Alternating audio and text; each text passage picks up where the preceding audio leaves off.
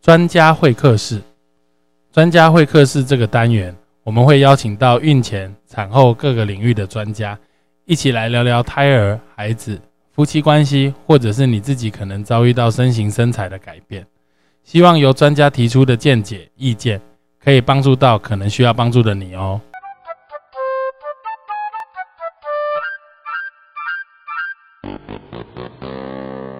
Hello，大家好，欢迎回到哎，这样有声音吗？有哈，欢迎回到成武乐运。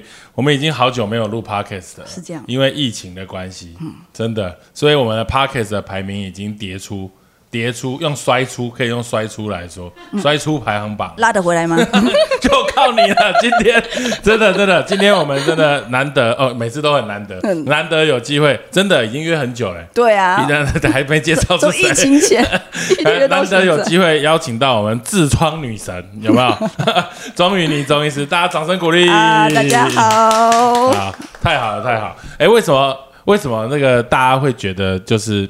今天怎么会请请中医师来聊痔疮？就是我觉得好像痔疮这件事情，大家都觉得好像很私密，嗯，会很不好意思。没错，我我不知道是我自己的观念还是怎样，我就压根觉得痔疮这好像也没什么大不了啊，就是一个应该是什么，就是像是息肉嘛，是息肉，就感觉是多出来一块。对对对，就跟就跟你子宫长息肉，或者是脖子长息肉，在我的观念是都一样的。可是我不知道为什么痔疮这件事情，大家一旦发生之后，尤其是女孩子，都会觉得好像很不好意思。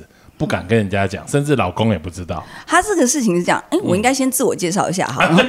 忘记忘记是谁呀？这样对对对对，痔疮女神来介绍一下，自我介绍一下。我是钟云妮医师，我现在是核心民权妇幼诊所的大肠直肠科的医师哦。那我的专长是在做微创痔疮手术。那呃，就是大家会叫我一些称号，像是因为我做这行已经做十几年，六千多例以上的手术，然后我们其实看的病人超过万例以上，所以有些人会戏称我叫痔疮。天后，然后苏医师叫我痔疮小公主，那我觉得都还不错，这样 欣然接受。哎，痔疮，哎，对，应该是说大肠直肠科医师里面是女孩子的很少，很少啦。我们全台湾加起来五只手指头有没有都不太确定，这样做这个五只手指头是指五个以内的意思，五个哈。哇塞！如果现在新秀起来的，我们算起来大概十个以内，所以其实蛮难。那刚刚院长院长问我那个问题，就是说为什么这件事那么私密啊？我觉得很很妙，因为我入行那个时候，其实。那时候就一直有印象，觉得痔疮这个东西只有在坊间才会出现，然后就会用台语说什么消痔丸痔，然后写的很大，然后上面一点血这样。正剂消痔丸，有没有？灰体多，搞灰体，对对对对对对对。到底这个跟那有没有关系啊？哎，它是这样，它是血管膨胀，所以我们之后大家也会讲一下那概念。所以，呃，通常如果一些药物吼对它有效，就是让血管稍微收缩镇静，或者是让这个地方能够稍微乖一点点。暂时缓解，乖一点点，然后呢我都觉得我我对痔疮是很有感情的，我喜欢跟他们 心灵对话，叫他们哦不要闹哦，尤其对那个孕妇妈妈，我都会看着他们痔疮说，其实你不要担心，我觉得他长得还蛮艺术，蛮可爱。真的还是假的？真的真的。然后那你会你会拍照给妈妈看吗？不会不会，妈妈会自己拍照，她根本拍不到啊，怎么拍？有有，现在手机都可以。然后我就开玩笑跟她讲说，你那开个美肌，你就会觉得她有点可爱。那回来刚刚问题，因为我觉得我我以前在医学中心的时候，大部分看到男病人都比较多，因为女病人大家都很。很羞于，刚才说看妇产科以前是女医生少，大家也羞于去看妇科这个东西。那更何况肛门这地方，它在身体的后方，所以它要暴露出来给医生看，本身就是一个心理上很挣扎的事情。就给人家看这件事情。啊，然后另外一点是因为这个问题很多人都有，但是它并不是一个生死交关的问题，所以大家就是哦来的时候好，我用各种方法看偏方，然后可以的话我就先撑过去，不行的话我再看看。所以通常都是到忍无可忍才会对才会来就。所以这就变成，很多人都有，很多人都觉得好像自己搞一搞自己会稍微好一点，所以他就变成一个很隐晦，不敢跟别人讲，然后也没有正确的资讯，然后资讯比较多的都是从坊间来的一个疾病，哎，反而变得神秘。哎，那正剂消痔丸到底是什么东西啊？你有研研究过？有，它大概就是这可能要问我们的中医杜理卫医师，他比较能够一一分析。但是这类的药物，它就是说清火气，它就会让我们发炎的那种反应变得比较和缓一点。所以它应该也是一些手。血管收缩的用处了。嗯，理论上比较偏向那里啊。另外一方面是它会软便，嗯，痔疮发作的时候很痛，哦然后它可以让肠道比较顺畅。那通常十之八九有这个痔疮问题的病人，都会有一些排便上的问题，所以他如果调了排便之后，冲击少，就等时间让它慢慢恢复。所以概念是这样。嗯太好了，所以我们今天应该可以跟中医师聊很多啦，因为因为。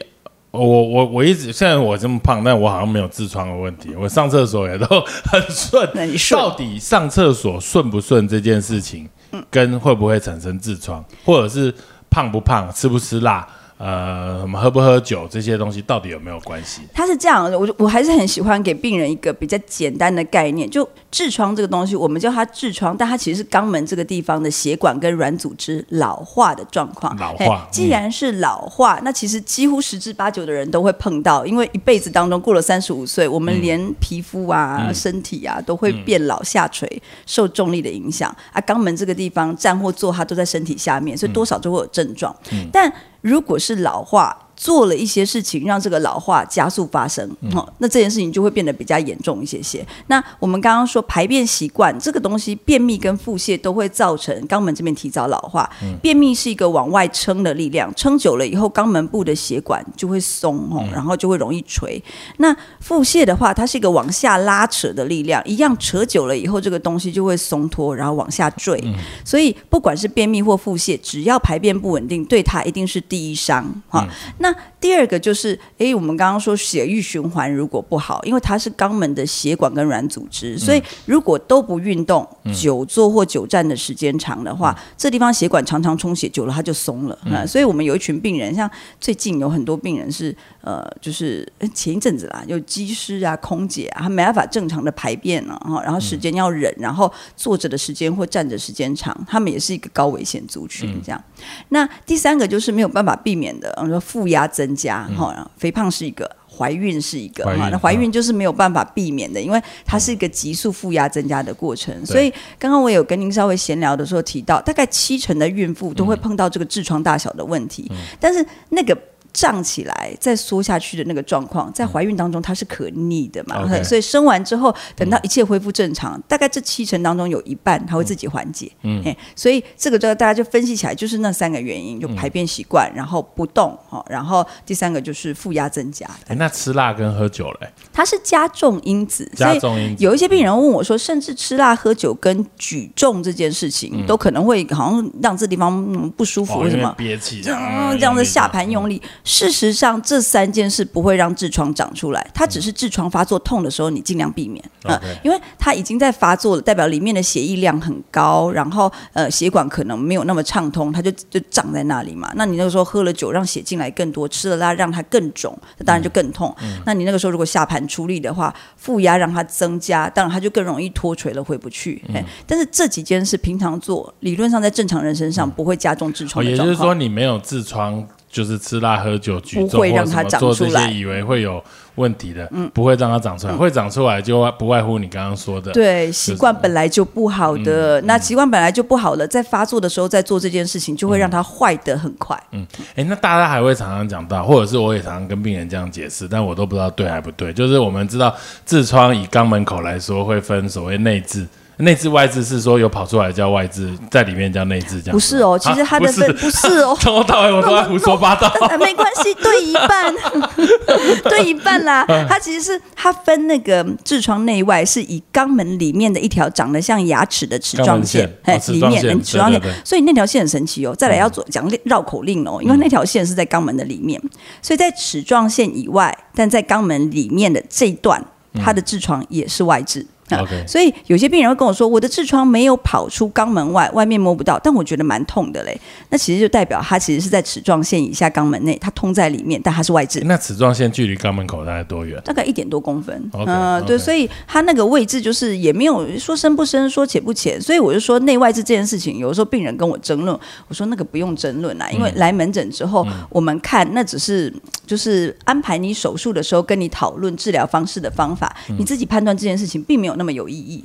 那一般来讲，如果院长刚刚讲的也对哦，你如果看到有那个孕妈咪那个来的时候就在外面很大的那一个，那个大基本上那个就是外置的，那个就那就那就也没有其他方法。在外面的一定是外面，在里面的不一定不是里一定，面。嘿，在里面会痛的也有可能是外置，是不是这样绕口令？对，那如果在肛门线以内的，那是内置。嗯那这内肛门线哎，不是肛门线，齿状线线内外有什么差别？它们的啊形成神经分布，哦那所以内痔通常不会痛，内痔的表现都是无痛性的出血。哎所以有些病人如果说，哎呦，我排便都是软的，我从来都没有痔疮痛过，嗯但是排便之后都会容易出血。那我们通常做内诊的时候看到，大概就会看到一个内痔很大在里面嗯哈，然后它就会是出血的根源。那当然有些病人就这个这个是一个吊诡，有些病人就觉得反正不会痛嘛，我就就忍很久。嗯但这种痔疮也很讨厌，因为你可以忍很久，所以有时候你放着哈，每天排便这样出血，出血个半年，那血红素就掉了，就变慢性贫血这么一。点点也会也会，因为每天它就变成身体会慢慢适应。像我最近一个病人，他平常我们人血红素应该十二十三嘛，如果女生的话，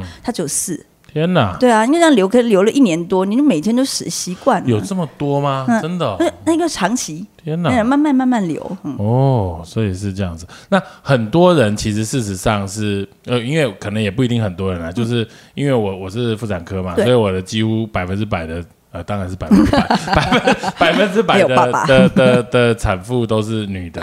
那所以很多人就是说，哎，在怀孕的时候才冒出嗯呃这个痔疮这个问题，然后她就会觉得很崩溃。嗯因为怀孕当中好像大部分的医师会建议她就是保守疗法，然后啊跟你说不能开刀啊，怎么样怎么样。这边中医师可不可以给我们一些怀孕的孕妇上一些忠告、忠言、谏言啊，或者是说有没有什么可以自己处理的方法、缓解的方法？他是这样，其实我们自己也是经产妇，所以我们知道怀孕的时候那个痔疮跑出来的那种感觉。那我刚刚说，其实妈咪们不孤单，那下次院长也可以有数据告诉他们，七成的妈咪都会有这个问题。那碰到的时候，在怀孕期间是不建议手术的，原因是因为如果手术要舒适哈，然后减缓我们病人的紧张，那还是要麻醉。那麻醉对于我们怀孕的过程还是有风险的啊。那所以一般来讲，我们会先用保守疗法来治疗。那所有保守疗法就是，如果可以的话，因为痛起来的时候可能是这个痔疮里面有塞住的血块，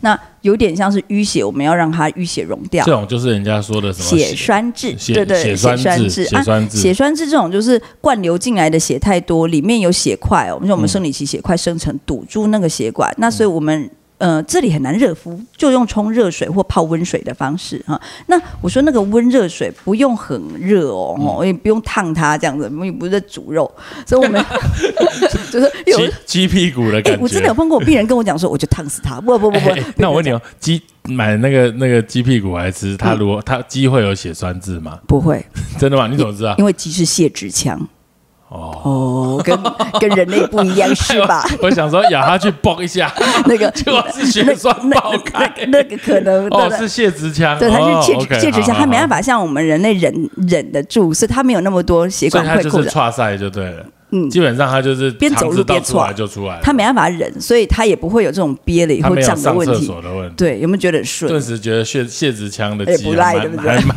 还蛮幸福的。好烦。好，停停停，我这边胡说八道一通啊，继续 血栓字。我们刚刚说，所以我们要让血栓溶，大概就是可以用温水的方法。嗯好、那温水这个东西，有有时候我们怀孕肚子很大，其实真的很难坐下去泡。嗯好、那不然没关系，我们通常是建议，如果温水做浴皮，体温高一点的温热水，你那放在脸盆里面，你可以做做个十五到二十分钟。嗯家里有浴缸的话，可以泡澡也可以泡。如果都没有的话，你可以用莲蓬头冲啊，每次莲蓬头冲，再冲个三分钟到五分钟，然后增加那个频率。比如说，你可能一天本来坐浴是坐浴个两回的，那冲就变成四回，哎、效果一样好，这没有问题。嘿，哎，那我再打岔一下冲冲比泡好还是泡比冲好？冲的频率如果多的话，不见得比泡差。那当然，如果用泡的话更好、更舒适，嗯，因为它可以放松那个下身这个地方局部骨盆腔的肌肉跟。因为以我以我一个单纯用乡民的角度来问，我要蹲着或者是坐着泡，我又是往下蹲嘛，又是用力。对可是我我冲冲那个莲蓬头，我是可以站着。嗯嗯嗯。那那相对的血液循环是不是应该会比我蹲下去会更好？所以要看一下那个当时的情况。像如果他只是单纯当做平常就是保养的话，你冲跟泡差不多。嗯。但有的时候那个血栓它真的很痛哦，那结成一一一整块的时候，你那个冲的时候，它光是触碰到它就很痛。这时候可能就用泡的，所以没有拘泥方法，那效果顶多差一点点。嗯，效果没有差很多。冲免治马桶有用吗？也是可以，可以用温水注。太太小资了，注注量不够强。呃，其实我觉得花洒感觉比较舒服，就经验谈，经验谈。花洒，所以就是莲蓬头嘛。对对，莲蓬头花洒就是经经验谈，经验谈啊，经 验经验谈，经验谈，经 常不经验谈。那刚刚另外一个讲说，哦，就千万不要便秘。所以孕期如果说真的有便秘的问题的话，因为荷尔蒙会影响嘛，有时候有些人真的就是便秘，那不要排斥吃一些软便剂。对，哎对，所以妇产科没有看。我我也觉得很奇怪，就是。像有一些产有一些产妇哈，她就是那种很。就是那种人人称羡的身材，就是说，哎，他都每天都说他吃很多，但是他都不会胖。可是全天下哪有这么好事？就是说他会不胖的原因，就是因为他消化有问题，所以他吃很多，所以他当然一直上出来嘛，就可能拉肚子或者什么之类的。但是这些人一旦怀孕了之后，他就很麻烦，很麻烦，因为荷尔蒙的影响会让肠胃蠕动变慢，他的消化整个就会变得更差。所以他以前是上得出来，所以 OK，现在变得可能上不出来。那上不出来的时候又吃很多，所以。一下子体重会增加，或者是就便秘这个问题就立刻困扰，所以我们就开了软便剂给他吃，他又要吃不吃的，然后到最后受不了，他开始吃，吃了之后痔疮就出来，这就是一连串的这个一一一连串的错误造成到最后。就血性血栓性痔疮对对，就超痛。嗯，对对对，这是还蛮常见的，而且通常都会就是在那种纤纤细细的那种蜘蛛妈妈身上很容易碰到。对啊，对。那通常如果在怀孕期间，我们都会跟她说，其实我们开的软便剂，这个我们都看过，那是安全的。对，规律吃。对啊，我都觉得大家实在是很奇怪，明明就有痔疮，开软便剂给你又不吃，然后回来问说，哎，还痔疮还有吗？跟我说还有，我说你有吃药吗？没有。那这样怎么会好？因为我不想吃药嘛。拿起来，我怕影响小朋友。就是啊。那你就痔疮啊？是不行了。那个时候该吃软便剂的时候就吃软便剂，是安全的，而且可以吃到足量。就我们一定会有一个一天几次的那个那个上限嘛。对。那在足量之内，其实那个都是安全的，那可以吃，不要让它便秘，因为便秘了它就更严重。那那另外的话，如果它真的下坠感很强、很肿胀的话，可以多平躺啊。嗯，可以多平躺，因为躺着有的时候它就比较消肿，不会重力一直往下。那那时候就可以试着用手推推看，看它那个消肿之后有没有办法往内推。嘿，不行就算了。我不行就算了，不行就算了。那我再帮大家问一个问题，因为就是说，呃，怀孕我们常常很多妇产科医师都会跟他说，啊，你这痔疮正常了，就我们就开个药膏打发它。所以我想问的第一个问题就是说，开药膏涂药到底有没有用处？然后再来第二个就是说，嗯，我们有一些产妇啦，当然不一定是去看中医师，就是说，诶，她去看的那个。直肠科医师，因为直肠科医师就是比较喜欢就是手术来解决这些问题，但常常就跟他说啊，你怀孕不能手术，就像你刚刚一开始说的，所以呢，就开了药膏给他，或者是开一些软便剂，无关痛痒的东西，他就觉得花了很多时间等待，结果得到了这个解法，跟他平常自己在家里想，可能差不了太多。所以我在想说，是不是呃，如果有例行性的问题去看直肠科医师，是不是真的有机会得到？及时性的处理。哦，就比如说，哎，血栓痣的话，是不是有什么方法可以处理？这个我想蛮多孕产妇会有这方面问题，因为她挺了一个大肚子，又要去排队，又要干嘛，她就很烦，所以才会上网找。上网找，大部分都找到是偏方。嗯嗯嗯嗯嗯，应该是这也是经验分享，因为孕期孕期血栓痣真的是欲哭无泪，真的很痛啊，真的很痛。所以我们那时候将心比心，老实说，以前比较没有那么将心比心、有爱心的时候，就觉得反正没有。那么有爱心的时候，生完才会觉得生完两个周觉得说，因为你就觉得它是个痔疮，它不会危及生命，所以你就觉得擦擦药膏可以让它的症状缓解，还是会有用。症状上一定会，因为药膏里面都会有一些消肿成分，有一些有局部的止痛药嘛，哈，所以擦了以后，像我们有 local 成分，擦了以后你就真的会觉得比较好，比较好了就等时间呐，等它慢慢消，像我们刚刚说就坐浴啦，然后我们多平躺啦，然后保持排便顺畅，让它慢慢消，但。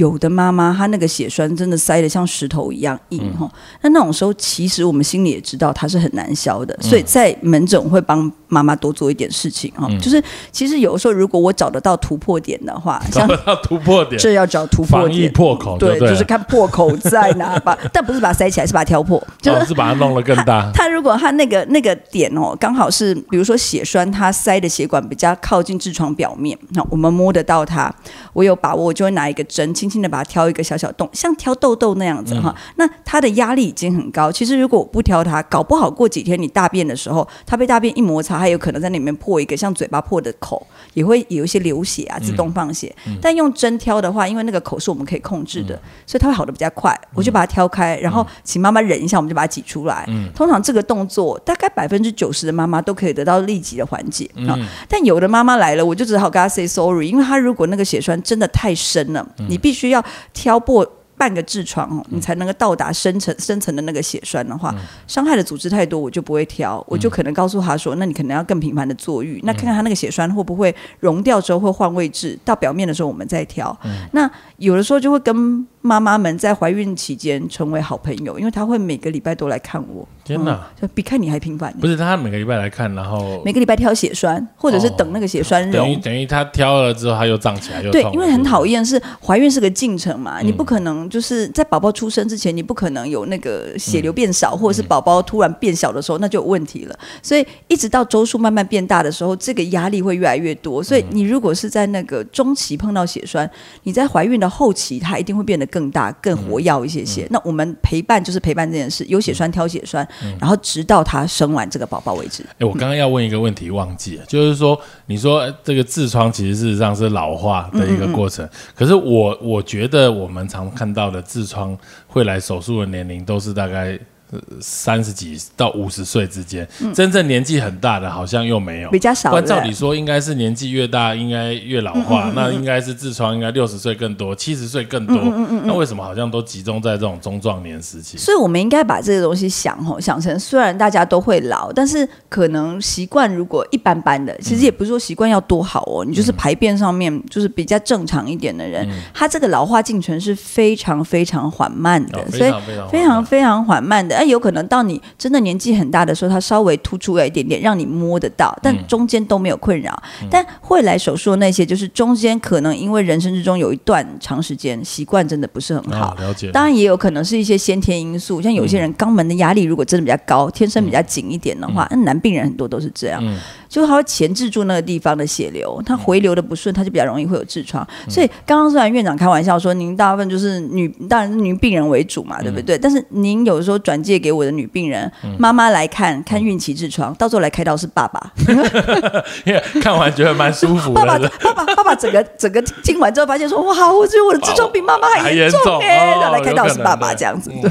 嗯，所以了解，嗯，大家都有机会碰到。OK OK，所以怀孕当中，哎，我还碰到好像有一些医师会开吃的药给他，有可能会。对对对，啊，吃的药的它的原理是怎么样？它会加加速那个地方的血液循环，跟加强那个血管的弹弹性跟通透度。嗯，因为它是个血管的问题嘛，所以它如果可以让那个呃血管的那个内内膜的地方变得比较强健、比较有弹性的话，可以帮助它疏通。哦，所以有药物特别针对。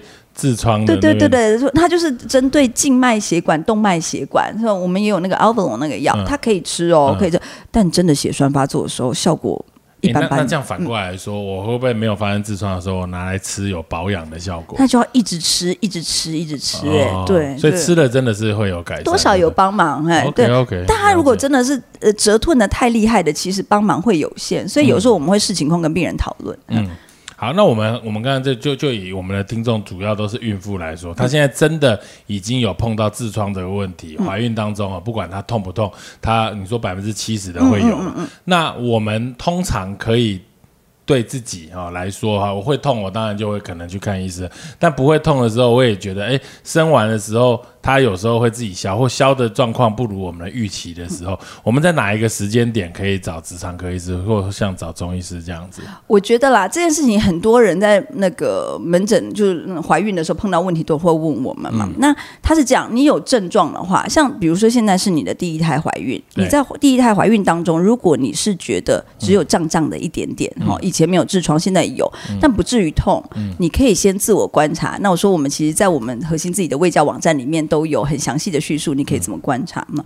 但如果你痛起来的话，那就是你可以考虑想到我的时候这样子哈。那你痛起来的时候，我们就会看它活药的程度，也有可能这次用用药它就消退了。嗯，那。呃，我就说，如果你整个孕期照顾的都很好，用药是指涂药，对，可能涂涂药膏。然后我们刚刚讲，其实有一件事情是很重要，是温水坐浴。就温水坐浴，其实不会比药膏的效果差，所以手上没有药膏不用慌，因为药膏其实是缓解，哎，真的对他有帮帮帮助的，大概就是温水坐浴哦。那我们就可以整个孕期如果维持的都还够好的话，可能这个状况在你生完的时候又是个考验哦。这边我要澄清一个，有些妈妈会说，那我要不要因为害怕这个痔疮爆炸？呃，本来要自然产的改剖腹产的，嘿，对对对，这件事情没有必要，因为大家承受前面十个月的压力是一样的。我说肛门这个地方，所以会出来的最终就是会出来。你如果为了这件事情，本来自然产，你怕它一出力它就出来，你改剖腹产，你会发现它只是迟出来两个礼拜而已，它两个礼拜之后还会出来，所以没有必要去为了痔疮更动你的生产计划。好，这是第一点哦。那第二点就是生完了以后怎么办呢？生完如果你只是觉得肛门口肿肿的、突突的。不至于痛，你可以观察它。那观察的时间，我们可以以三到六个月为一个自己的观察点。半年内，哎，半年左右。那半年左右，如果你骨盆腔血流恢复正常，啊，子宫也恢复原来的大小，到时候全部都归位了，大概三到六个月会会消的，大概就会自己消。哈，我就说这大概高达一半哦。我们刚诉七成的病人里面一半是这样。嘿，那如果另外一半没有消的话，就看他会不会给你平常生活困扰。像有些妈妈会说，哎，是不痛啊，也没有什么特别，但我每次上完厕所就觉得有东西。滚出来！我在那个厕所都要清洁很久。如果你有困扰，那就是第二个可以想到来找我们直肠科的时间点啊。那这个是不急的状况。那另外一个是急的状况，像有些妈妈就是酝酿了十个月最后临门一脚，生完自然产之后，她就整个卡住了血栓，卡在肛门口。生完更痛，很多人呢，很多人这个真的很多哎。我说生完我去看妈妈，我就说哎伤口会不会痛？她说说伤口不会痛，屁股超痛，就是痔疮痛这样子。嘿，所以如果那个时候。觉得非常痛，你摸起来又觉得硬硬的话，那个时候也是可以找我们的时间点，因为我们会看看那个血栓到底溶容不容易溶掉。所以，所以生产会是一个血栓质加剧或者是突发的一个可能。它会是一个一个 moment，嘿，它是一个爆点。那那那我说它凸出来的那瞬间，它有可能凸出来就变成硬的血栓，也可能凸出来只是软软的脱垂的痔疮。所以要看痛不痛哈。所以痛是一个很大的决战点哦。那如果真的很痛的话，其其实生产完毕，一切都稳定，自然产的隔天就可以要进行这个急性的手术哈。那一般我们都会建议是自然产后三到五天，最主要是自然产后有些人会阴会很肿，那很肿前肿后肿就觉得好像会有点就是呃阻碍到恢复，所以等的时间在这边。那其实没有绝对禁忌。那剖腹产的话就会需要等十四天，因为开那个痔疮手术的姿势是趴着的。很多很多妈，你已经把我问题先回答。很多妈说啊，我要剖。剖腹产，我要一起开痔疮，我就跟他说不行，不行，对，因为一个是躺着开，一个是趴着开，不行，那个跟姿势有关系，所以要 要。要耐心的等十四天，那十四天左左右，我们就可以进行这个手术，没有问题哈。那刚刚替院长就是也是替个产妇们问，我回一个问题哦。那到底这个手术，如果我这是第一胎，我到底我如果还要再生第二胎、第三胎，我开完是不是还会容易复发？哈，对。那事实上，如果做手术的话，它的复发率是非常低的哦。我们通常是抓十年以上的复发率是百分之五以下。那如果你习惯很好的话，其实不太会。那当然，每一次怀孕，因为骨盆腔都是一次就是考验嘛，都重写一次，所以它理论上会增加一些复发率。但你说我们做了十几年了，那么多病人，很多都生完一胎、两胎双胞胎，这个手术没有那么经得起，没有那么经不起考验啊，它都是经得起考验的。所以我们通常就会问妈妈，反问她：你第一胎生完的时候，这个痔疮痛不痛？如果第一胎生完的时候，或甚至第一胎怀孕当中，它就很痛了，那不要拖到第二胎的时候再处理，因为第二胎只会更早痛跟更痛而已。嘿。但第一胎的时候，如果你觉得哎，好像都还过得去，只是觉得肿肿的，那你就等到都生完你想要生的胎数之后，我们再来做处理。嘿，所以这个东西就是还是以。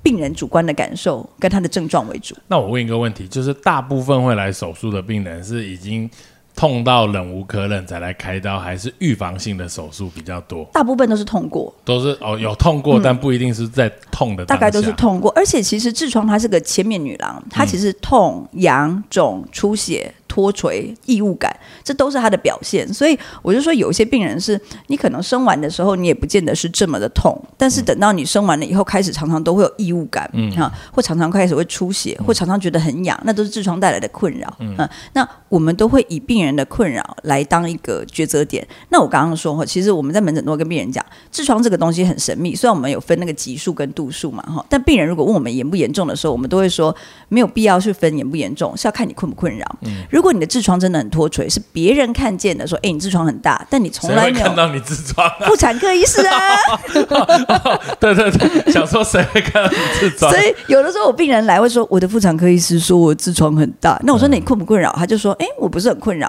那其实不用处理没关系耶。嘿，但如果有的是，其实别人也不觉得你的痔疮很大，但你很困扰，然后你的困扰确切就是因为这个痔疮脱垂的关系，这个值得处理，因为处理完了以后不太会再回来。嗯。好，OK，了解。那我我再问一个问题，痔疮就是好像我听人家讲有很多种的手术，像我印象深刻，好像在我学生时代有什么绑橡皮筋的方法，是不是可以请中医师跟大家分享一下痔疮的手术的方法？大概是大概是怎样？因为光人家听到就是哇，痔疮开刀什么三五天不能呃坐着，都要一直站着，光想到就不敢开，真的有这么惨吗？他是这个样子，就是。我们当然，如果详细的话，我说我们我们提供了一个很好的完整的那核心的卫教网站，大家可以去看那个图会比较清楚。但是治疗上面来讲，大家就分手术跟非手术嘛，哈。那非手术大家最常听到就是绑橡皮环，哈，然后或者是用镭射来做这个治疗。那绑橡皮环跟镭射这个是针对单纯的内痔。那我说单纯内痔啊，最早大家如果有一点印象，就是它不会痛。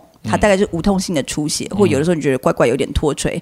那我们要做的事情是把这个脱垂的内置部分烧的比较小，或绑的比较小。那所以一般来讲，它就是适合没有很大的单纯内置哈。那绑完了以后呢，通常嗯，只要那个地方有绑到那个点的话，通常我们大概可以维持三到五年不复发的一个状况，这样那是最佳状况了。但三到五年的复发率大概就有百分之五十，所以。因为它简单来讲，就是对于我们病人如果没有很严重，想要先获得不用。那个经过手术这个这个恢复期的治疗的人，他可以做的选择。但一般来讲，说实在，来门诊的通常会痛过的都是内外混合治，只要有外痔的成分在里面，大家就没得选，大家就开始选手术了。那院长刚刚提到说，以前印象中比较辛苦的传统手术哈，那因为以前破坏的那个范围就比较大，痛的哇哇叫，老人家都会说不要做这个手术，原因是因为他伤口很大，恢复期很长，然后又需要住院，然后都要趴着搞一个搞一个月这样子。那现在。的微创不是这样子了，我们现在是用组织分离跟黏膜保留的方式，所以它不但不用住院，手术时间大概一个小时，然后从来到走总共三个小时的时间，恢复期大概抓一个礼拜左右，而且这个礼拜你是可以正常生活的，只是排正常上厕所。完全可以，但是你排便的时候难免还是会有一些疼痛，但是这些疼痛靠我们配的精良的止痛药都是可以控都可以控制都可以度过的，所以一般来讲，我们的病人就是接受完微创手术的。他们大家都都会反馈我们说，知道如果可以好的这么快，就不用忍这么久。那所以这个情况呢，还是要临床看到底你适不适合。但大家不用怕，因为这已经跟以前的手术方式完全不一样了。OK，好，所以也就是说，痔疮手术现在蛮进步的啊，也不用住院，然后疼痛感也大幅的下降。对，手术完甚至可以呃正常正常的生活，也就是说可以正常上厕所，不用。忍一个礼拜，对，好像也很难忍了哈。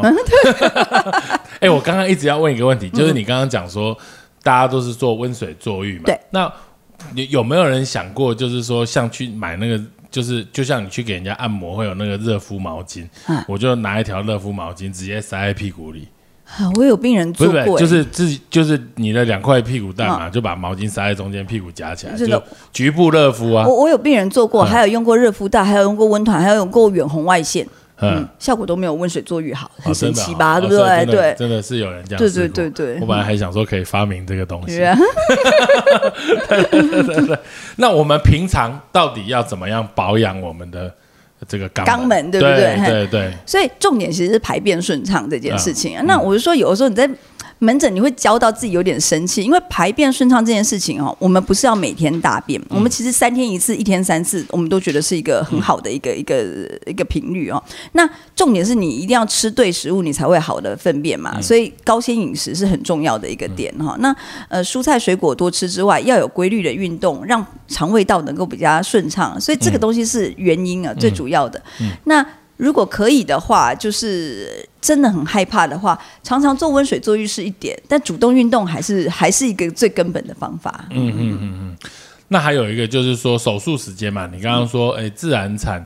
呃，三到五天，三到五天后就可以剖腹产后两个礼拜。对，那坐月子当中来接受手术，会不会跟哺乳有关系？哦，对对对，这件事情很重要。其实我们只有手术的那一天，因为现在微创手术的方式是用睡眠当中麻醉吧，像我们麻醉科医师就会帮我们病人打点滴，然后药从点滴给，然后他待一个小时的时间，所以他们会建议，其实那天的乳汁在半夜之后开始喂，啊，这样子会比较适当。就那一天，OK，术后恢复。期的这个所有的药物，我们看过。你如果有在哺乳的话，我们会特别注记，跟平常人吃的会比较不一样，哎，所以是安全的。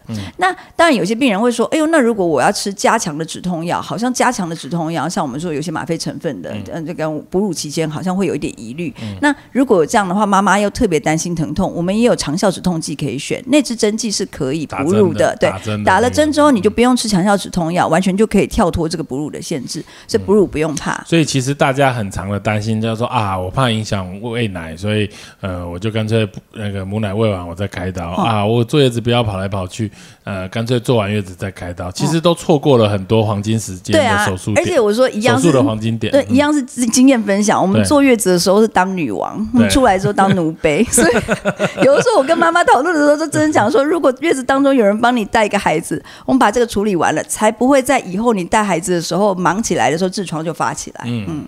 所以其实坐月子这一个月真的还蛮好运用的。他可以思考，讲到女，讲到女王，钟医师在那个去年的时候出了一本新书哈，去年的书了哈，也不是新书，就是它叫做《痔疮自救全书》。对，里面大概内容是怎么样？可以跟大家分享一下。就教大家自己在家里面怎么自我做保健这样子。自我做，这个可以写一本呢，表示有很多 paper 啊，是不是可以透露一下？它其实重点是，我觉得这本书让我在一本书的时间里面帮痔疮这个病去。污名化，那然后我觉得后来听到很多门诊病人的反馈，也是告诉我说，看了这本书之后，他就不会害怕这个问题，他甚至可以用这本书里面可爱的插图，跟他的亲戚朋友、跟长辈讨论。然后如果有人这个问题的时候，嗯，应该是这样讲。呃，保养原则其实就是那几个，可是其实你可以从各种不同的角度切入，告诉你说为什么你要这样保养。像我们通常病人他都不会告诉你说，哎，我来了就是痔疮，我来了就是什么肛裂。对，很多人很多人就说，哎，我我肛门口好像有一个小息肉，对，我就说那就是痔疮啊。对对对对。所以我们，我要这个这个点很可爱哦，就是有一些病人，他们就是那那病人都告诉你，拐拐弯抹角，对他们有的时候都会告诉你比较乡民式的。那这本书就是用你乡 乡民来的时候的问答方式，告诉你，像我说肛门痒这件事情，很多人第一个想到是不是长饶虫啊？这本书就会告诉你说，哦，没有没有，虫的盛行率现在只有百分之零点几啊。然后你那个症状不是有的时候你的痒可能是肛裂，有可能是痔疮。哦，这个时候我也来做个胃教好了。像有些病人告诉我说肛门出血。或肛门痛是不是就是痔疮？其实不一定哦，有的时候是肛裂，像很多肛裂哦，就是如果你可以感觉到你大便过去的时候痛一下哦，那种肛门的破皮，它是可以自己靠着观察，等个两个礼拜到两个月就可以自己观察，它自己会好的。所以大概就是在这本书里面区分什么东西你可以等，好等一等之后你再来看我，或哪些东西你不要等了，你就来看我，我们可以处理得了。对，讲到肛裂，我肛门还有很多有几个状况，大概就大家会比较比比较混在一起的就。痔疮刚刚是一个嘛，它肛裂啊，有一些我们叫做什么肛门瘘管，或者是生完小孩，有些人会有阴道肛门的的的瘘管。那再再最严重的一点，就是很多人会担心说，哎，痔疮久了有没有可能像呃？所谓大肠息肉有可能癌化哦，会变成这个肛门癌或大肠癌这些有没有这个直肠癌啊？不是大肠癌，直肠癌这个有没有关联？它是这样子哦，就是我们要把这些刚刚您提到的这这一些病，我们排出来，他们前面的几个都跟癌症分开来，都不相干这样子。当然，你如果说肛门瘘管或肛门有脓的话，久了以后，因为它是慢性刺激跟发炎，它有可能会癌化。但痔疮跟癌完全不相干，但是因为他们的表现都是出血。好，所以有时候病人混淆了以后就会耽误。那我说有时候很烦，那病人来就会跟我讲说：“中医是，我那个大便出血都鲜红色，鲜红色，鲜红色，哎，痔疮对不对？一定不是痔嗯直肠癌讲，那不是哦，那光是鲜红色的不能够代表什么，所以这个东西还是要做检查。像我刚刚跟您提到，我们在每年都还是会抓到一个在门诊以为自己是痔疮，但其实是直肠癌的病人哦。所以这种东西是要靠检查的。那我们刚刚说，其实肛门的问题大概万变归于其宗。嘛，大概就是痔疮跟肛裂是最常见的哈。那通常以痛跟不痛做表现，其实会痛的你反而会稍微安心一下下，因为它就是肛门这地方有受伤，就一定是比较接近外面嘛。对，比较接近外面。那有的时候你如果真的不能分辨，你来看，通常如果是伤口痛的感觉，那大概就是个小小的破皮，我们就说肛裂。嗯，每个人不管多么正常的肛门，这辈子有的时候大便通过就是比较硬一点点，或者是拉肚子的时候冲击多一点点，都可能会有这个肛裂的情形。哈，这这个不奇怪。那痔疮这个东西的话，因为我刚刚说它的它的整个整个那个症状很混淆，它是千面女郎，所以这就不太能够就是完全抓到，这个也要到门诊来做分辨。但我说直肠癌这个东西讨厌的点是，它其实是没有任何症状的，所以我们会建议，如果你真的很担心这个癌症的问题，我们会苦口婆心跟病人说要定期筛检。嗯，五十岁以上的病人最好每两年能够接受一次，就是大肠的呃大肠的那个潜血。潜血检查哈，那个是国民健康局建议的哈。那如果是五十岁的话，可以考虑人生的第一次大肠镜。那这次大肠镜如果结果是正常的，连一个息肉都没有，下次其实五到八年后见就可以了。但呃，但如果是有息肉的话，就建议三年三年看一次，看个差不多几回合之后，再延长成五到八年。啊，所以这也不是常常要做，但是你在那里猜哦，不如就去做个检查。对，这个东西还是很重要。嗯，好，最后我们是不是可以请中医师给我们？们一些忠告就是我们要如何预防啊，或者是对于孕产妇来说的话，有没有什么建议？就我现在可能还是很怀孕初期，但因为怀孕就是这三四十周嘛，以你这个过来人的经验，是不是可以怀孕不生气不骂老公，是不是会比较不痔疮？怀孕生气骂老公之后会比较能宣泄情绪，痔疮会比较好哦。是这样是这样子吗？对，这段要剪掉。会被讨厌哦。对，我我想，我们就针对我们怀孕的这个孕妈咪跟生生完的产妇妈咪做一个就是信心喊话好了，就是你其实一点都不孤单，有七成的妈妈跟你有类似的问题，但其中有一半她会自己好。那在怀孕当中的话，重点就是你一定要保持这个地方的血液循环顺畅，所以。平常如果他没有发作的时候，不要坐着躺着不动，平常要多动啊，然后多走动、多散步。那一旦发作真的很痛的时候，多平躺看，试试试着能不能稍微让它消肿哈。那配合温水坐浴。那更重要的一点，我们刚刚有提到，就是排便一定要顺畅。那排便顺畅是从平时就是要保持很好的饮食习惯，高纤饮食对你来讲一定是有帮忙的啊！不要排斥吃软便剂。痔疮这个问题啊，不是一个很，就像中医师说的，之前一直被。污名化哈，那其实不要不好意思讲了哈，尤其中医师也是女医师，她就是对于女人来说，如果你觉得这是一个你很私密的部位，这个中医师绝对能够感同身受的，一起能够帮你处理好哈。